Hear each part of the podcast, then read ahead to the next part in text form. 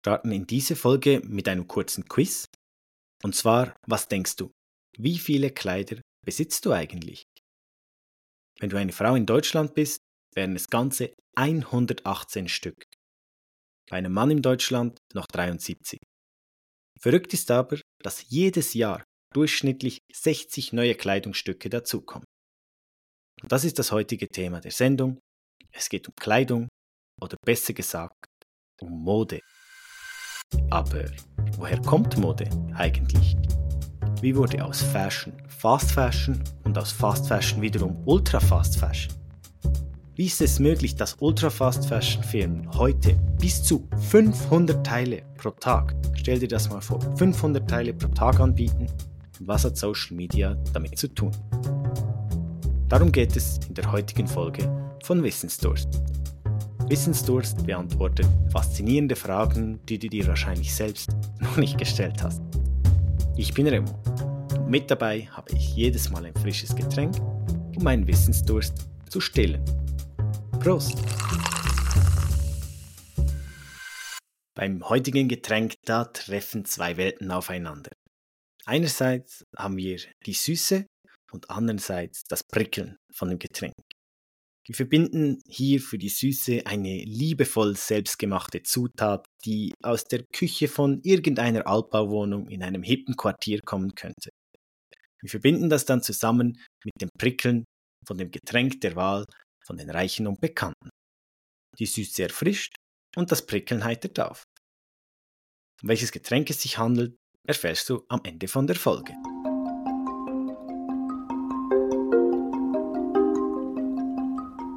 Woher kommt jetzt also eigentlich die Mode? Für diesen kurzen Abstrich der Geschichte schauen wir uns zuerst einmal die Definition von Mode gemäß dem Duden an. Mode sei ein in einer bestimmten Zeit über einen bestimmten Zeitraum bevorzugte, als zeitgemäß geltende Art, sich zu kleiden, zu frisieren und sich auszustatten. Bei den Römern war es die sogenannte Toga, welche das Kleidungsstück der Wahl war. Es war einfach ein Stück Stoff, welches dann um den Körper geschwungen wurde. Später hat man dann begonnen, Stoffe von Hand aneinander zu nähen und konnte die Kleider so der Körperform anpassen und damit auch einen Körper auf unterschiedliche Weisen inszenieren. Was in Mode ist, wurde damals von Schneiderinnen und Schneidern vorgegeben. Diese haben die verfügbaren Stoffe gesammelt, die sie finden konnte, und haben dann ein Kleidungsstück für ihre Kunden auf Maß erstellt. Der ganze Prozess sah bei den Adligen und Reichen folgendermaßen aus. Die Schneider sind in der Regel auf deren Anwesen gegangen, haben von der Person die Maße genommen und die verschiedenen Stoffe vorgestellt, wo man sich etwas aussuchen konnte.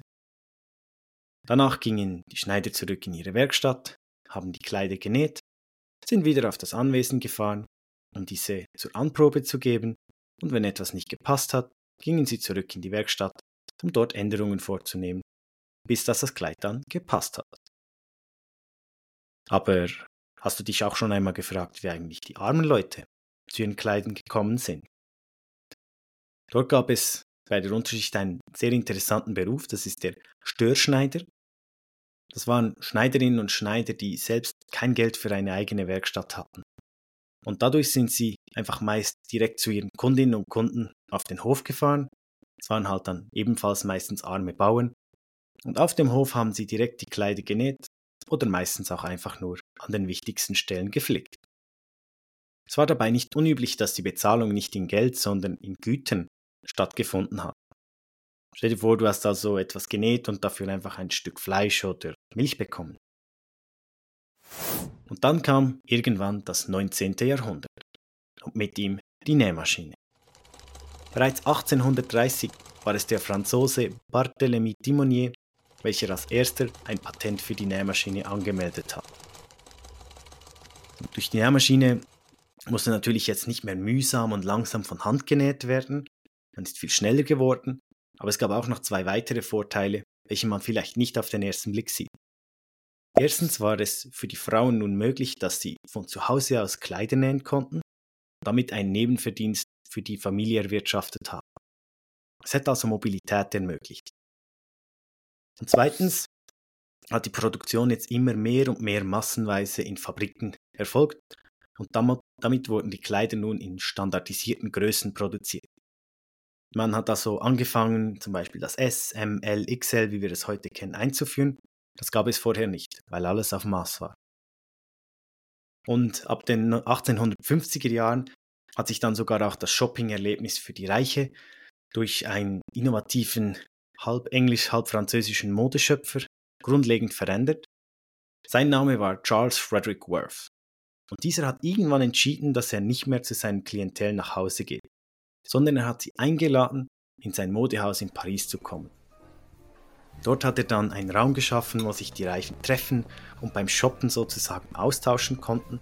Er hat also das Einkaufen zu einem sozialen Erlebnis gemacht. Und damit aber auch noch nicht genug, sondern es war auch dieser Charles Frederick Worth, der damals eine komplett neue Berufsgattung erschaffen hat. Man kann sich das gar nicht mehr vorstellen, aber seine Idee soll es gewesen sein, das Modeln einzuführen. Er soll nämlich der Erste gewesen sein, welches seine Kleider nicht an Puppen, sondern an seine Frau in echt vorgestellt hat.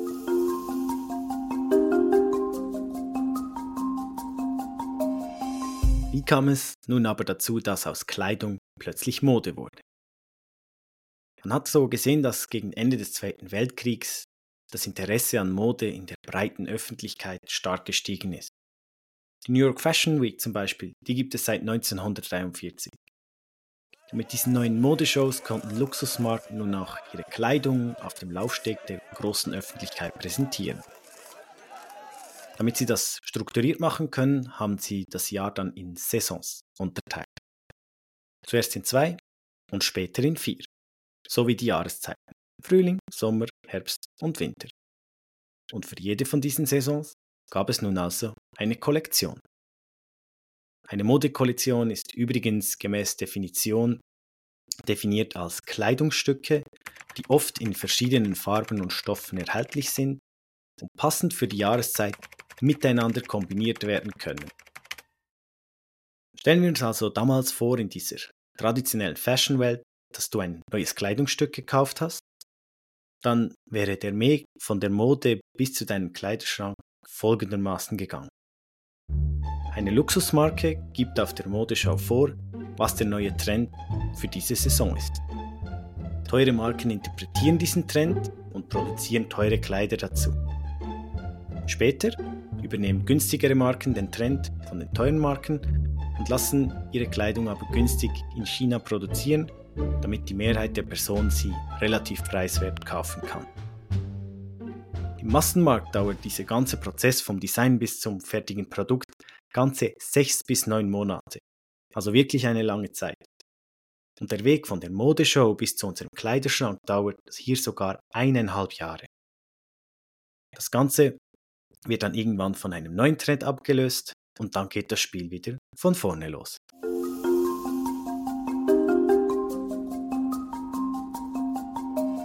Wurde aber jetzt eigentlich aus der traditionellen Mode oder auf Englisch auch Fashion plötzlich Fast Fashion.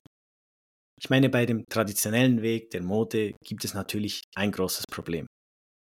Und zwar hat die breiten Masse erst Zugang zu den trendigen Kleidern, wenn diese schon nicht mehr so stark in Mode sind oder die teuren Marken schon etwas anderes anbieten.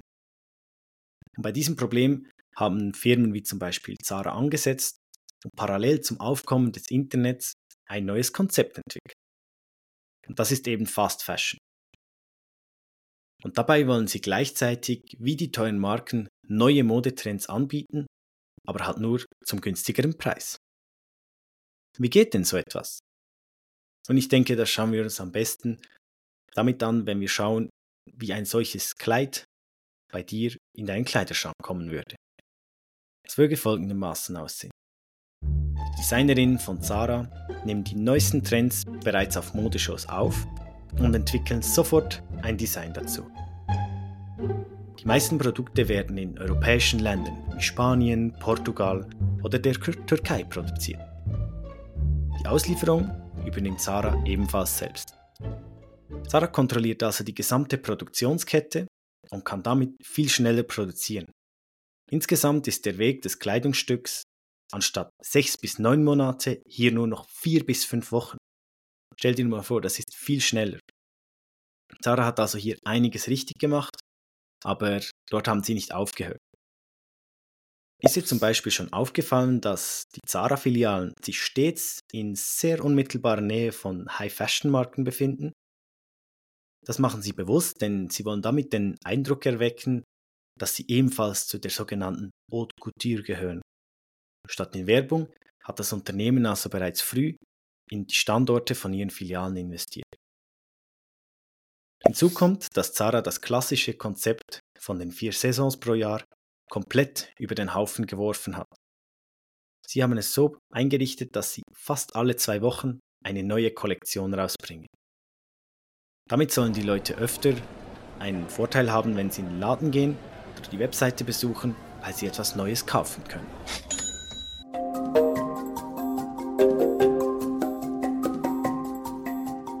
Das war schon relativ schnell. Aber wir sind noch nicht am Ende der Geschichte. Denn es kommt noch schneller.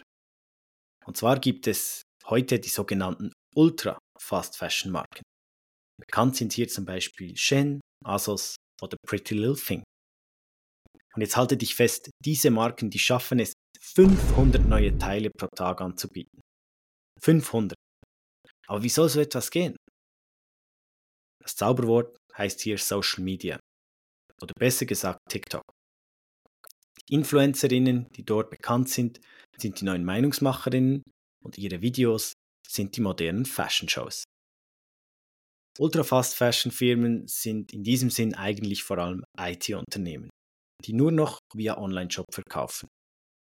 Sie orientieren sich nicht mehr stark an Luxusmarken oder Modeshows, sondern an den Algorithmen, die sie selbst entwickelt haben. Und der Weg von einem Social-Media-Trend bis in deinen Kleiderschrank sieht mittlerweile folgendermaßen aus. Der Algorithmus von einem ultra-fast Fashion Brand sucht auf TikTok nach trendenden Designs. Er findet ein Video von einer TikTok-Influencerin, welche gerade einen neuen Tanz performt hat und damit viral gegangen ist. Nun werden in Echtzeit die Kleider, welche die Influencerin im Video trägt, nahezu eins zu eins kopiert und sofort in einer kleinen Charge produziert und günstig online zum Verkauf angeboten. Die Produkte werden dann an günstige Mikroinfluencer gegeben, also solche, die bereits viel Reichweite haben, aber noch nicht im Millionenbereich. Und diese machen dann auf ihren Accounts Werbung für diese Kleider. Wenn der Verkauf dann gut läuft, dann wird die kleine Charge nachproduziert und es gibt eine größere Produktion. Damit dauert der gesamte Produktionsprozess nur noch zwei bis vier Wochen. Aber hier müssen die Käuferinnen nicht einmal mehr in einen Laden, sondern sie können die Kleider per Knopfdruck zu unglaublichen Spottpreisen kaufen. Und sie können sich damit anziehen oder so aussehen wie ihre virtuellen Vorbilder, die Influencer. Ultra-Fast Fashion Firmen sind also unabhängig von Modeshows der Luxusmarken sondern die haben mit TikTok einen schier unendlichen Nachschub an neuen Trends, die sie dann einfach kopieren können. Mit diesem neuen Konzept versuchen die Ultra-Fast-Fashion-Firmen also gar nicht erst selbst einen Modetrend zu setzen, sondern sie spezialisieren sich darin, die Trends auf TikTok rasant schnell zu kopieren und nahezu in Echtzeit zu unfassbar tiefen Preisen anzubieten.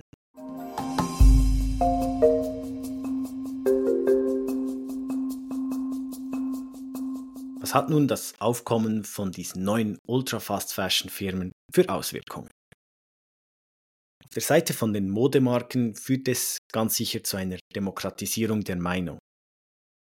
Es sind also jetzt nicht mehr die Luxusmarken oder Modeshows, welche die großen Trends angeben, sondern vielmehr individuelle Personen mit viel Reichweite.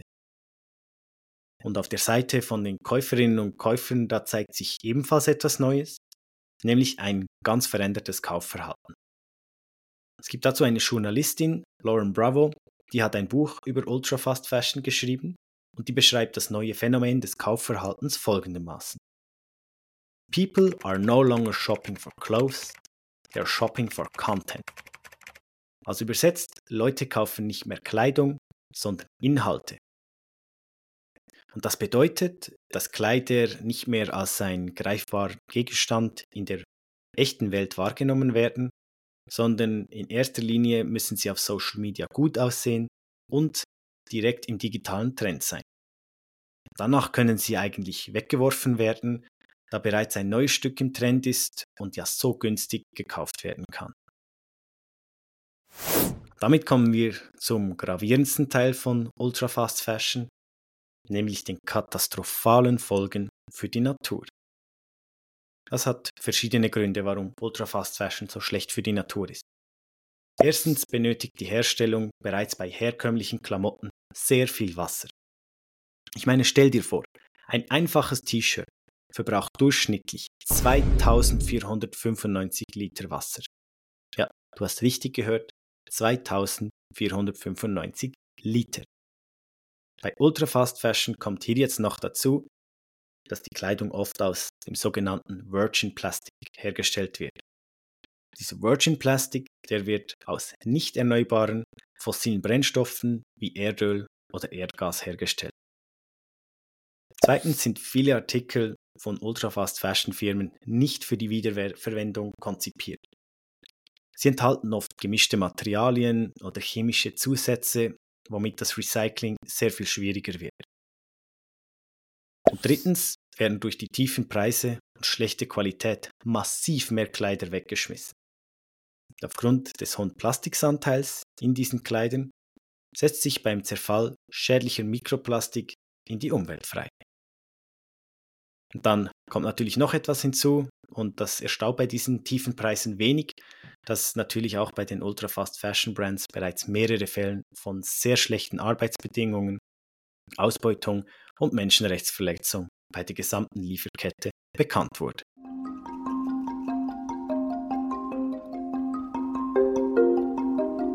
Puh, ganz schön schwere Kost, wie ich finde. Bei diesem schweren Thema würde ich sagen, benötigen wir erstmals einen süßen Aufsteller und kommen damit bereits zur Auflösung vom heutigen Getränk. Dieses ist ein Rosmarinsirup mit Prosecco. Je nach Geschmack kann es auch Prosecco mit Rosmarinsirup sein. Ähm, ja, man kann einfach dem, durch den Rosmarinsirup dem Prosecco die nötige Süße für einen guten Apero verleihen. Und damit kann man doch super anstoßen, wenn man zum Beispiel in Freuden sich zu einem nachhaltigen Kleideraustausch trifft. So, mein Wissensdurst ist gestillt. Ich hoffe deiner auch. Bis zum nächsten Mal.